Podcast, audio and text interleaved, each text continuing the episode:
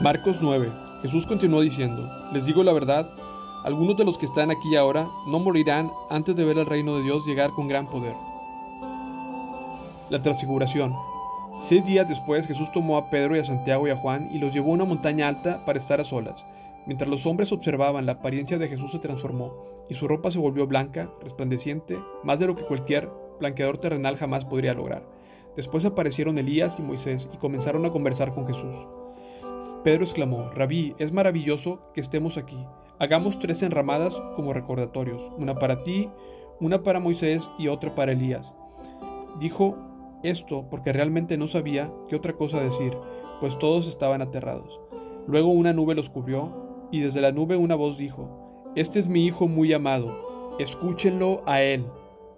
De pronto, cuando miraban ellos a su alrededor, Moisés y Elías se habían ido, y vieron solo a Jesús con ellos. Mientras descendían de la montaña, él les dijo que no le contaran a nadie lo que habían visto hasta que el Hijo del Hombre se levantara de los muertos.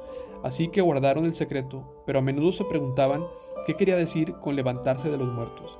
Entonces le preguntaron, ¿por qué los maestros de la ley religiosa insisten que Elías debe regresar antes de que venga el Mesías? Jesús contestó, es cierto que Elías viene primero, a fin de dejar todo preparado. Sin embargo, ¿por qué las escrituras dicen que el Hijo del Hombre debe sufrir mucho y ser tratado con total desprecio? Pero les digo, Elías ya vino, y ellos prefirieron maltratarlo tal como lo predijeron las escrituras. Jesús saca a un muchacho endemoniado. Cuando regresaron a donde estaban los demás discípulos, vieron que lo rodeaba una gran multitud y que algunos maestros de la ley religiosa discutían con ellos. Cuando la multitud vio a Jesús, todos se llenaron de asombro y corrieron a saludarlo. ¿Sobre qué discuten? preguntó Jesús. Un hombre de la multitud tomó la palabra y dijo, Maestro, traje a mi hijo para que lo sanaras. Está poseído por un espíritu maligno que no le permite hablar. Y siempre que este espíritu se apodera de él, lo tira violentamente al suelo, le echa espuma por la boca, rechina los dientes y se pone rígido. Así que le pedí a tus discípulos que me que lo echaran fuera del espíritu maligno, pero no pudieron hacerlo. Jesús les dijo, gente sin fe, ¿Hasta cuándo tendré que estar con ustedes? ¿Hasta cuándo tendré que soportarlos? Tráiganme al muchacho. Así que se lo llevaron. Cuando el espíritu maligno vio a Jesús, le causó una violenta convulsión al muchacho, quien cayó al piso retorciéndose y echando espuma por la boca. ¿Hace cuánto tiempo le pasa esto? preguntó Jesús al padre del muchacho. Desde que era muy pequeño, contestó él. A menudo el espíritu lo arroja al fuego, al agua, para matarlo. Ten misericordia de nosotros y ayúdanos si puedes. ¿Cómo que si puedo? Preguntó Jesús. Todo es posible si uno cree. Al instante, el padre clamó, Sí creo, pero ayúdame a superar mi incredulidad. Cuando Jesús vio que aumentaba el número de espectadores, reprendió al espíritu maligno. Escucha, espíritu, que impides que este muchacho oiga y hable, dijo. Te ordeno que salgas de este muchacho y nunca más entres en él. Entonces el espíritu gritó le causó otra convulsión violenta al muchacho y salió de él. El muchacho quedó como muerto. Un murmullo recorrió la multitud. Está muerto, decía la gente. Pero Jesús lo tomó de la mano, lo levantó y el muchacho se puso de pie.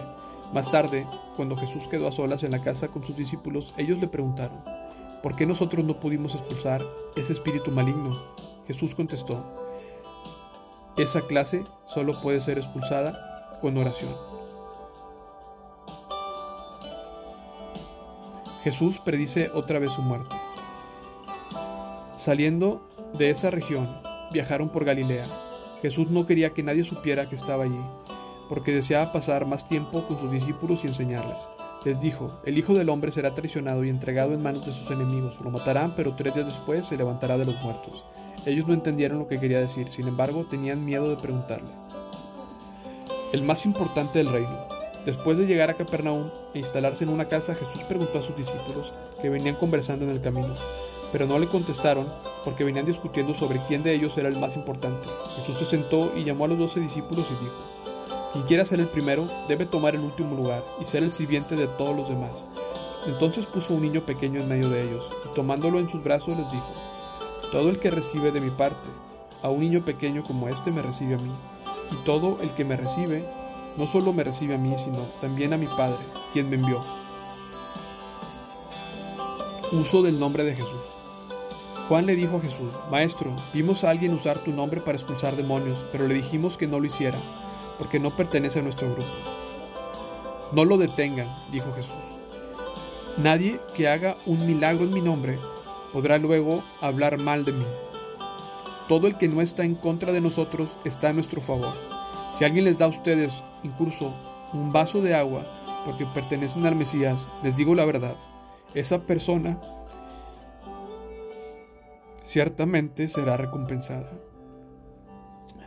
Si tú haces que uno de estos pequeños que confían en ti caiga en pecado, sería mejor que te arrojaran al mar con una gran piedra de molino atada al cuello. Si tu mano te hace pecar, córtatela. Es preferible entrar en la vida eterna con una sola mano que en el fuego inextinguible del infierno, con las dos manos. Si tu pie te hace pecar, córtatelo. Es preferible entrar en la vida eterna con un solo pie que ser arrojado al infierno con los dos pies. Si tu ojo te hace pecar, sácatelo. Es preferible entrar en el reino de Dios con un solo ojo que tener dos ojos y ser arrojado al infierno, donde los gusanos nunca mueren y el fuego nunca se apaga, pues cada uno será probado con fuego. La sal es buena para condimentar, pero si pierde su sabor, ¿cómo la harán salada de nuevo? Entre ustedes deben tener las cualidades de la sal y vivir en paz unos con otros.